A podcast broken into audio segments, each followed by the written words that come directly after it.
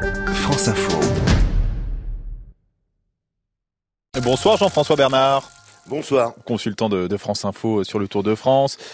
Aujourd'hui, une victoire fantastique du Français Thibaut Pinot au sommet du Tourmalet. Est-ce qu'il confirme qu'il est le plus fort euh, du peloton en montagne cette année?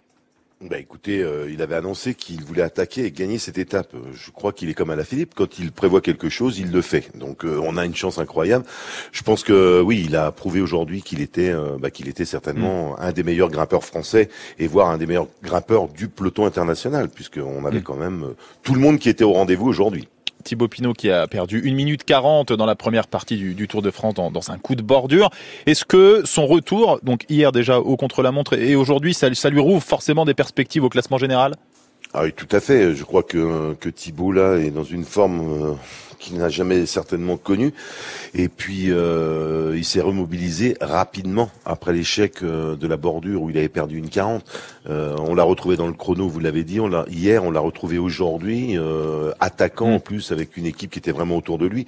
Euh, faut une équipe hein, pour réussir tout ça. Je crois que Groupama FDJ a, a prouvé que voilà, elle était mm. au rendez-vous et Thibaut Pinot a conclu et peut-être parfois une équipe et peut-être parfois euh, il faut compter aussi sur les défaillances des adversaires comme ça a été le cas aujourd'hui pour Thomas, le vainqueur de l'an dernier.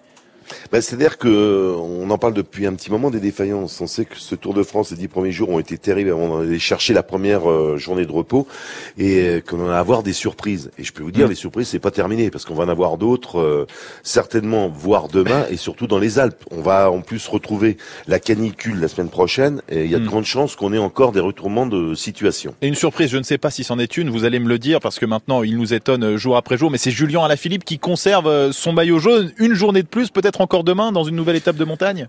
Bah, le problème de Julien, c'est que tous les soirs, on se couche en se posant la question, il va nous faire quoi demain? Et euh, il est toujours au rendez-vous. On l'a vu. Euh, je pense qu'il n'a, il n'a pas non plus forcé son talent pour la victoire d'étape aujourd'hui. Il savait très bien que Thibaut Pinot avait fait son objectif. Il va chercher une deuxième place assez incroyable. Il décroche, bien entendu, des garçons comme Thomas, les, les plus dangereux au classement général. Il prend du temps sur les meilleurs à 2000 mètres d'altitude.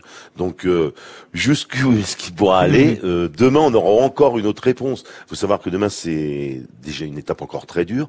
Euh, on verra comment il gère. Après, il suffit de ne pas exploser en vol, comme on dit. On verra ça avec vous demain. Quatre difficultés, je crois, avec une arrivée en altitude à fois. Merci beaucoup, Jean-François Bernard.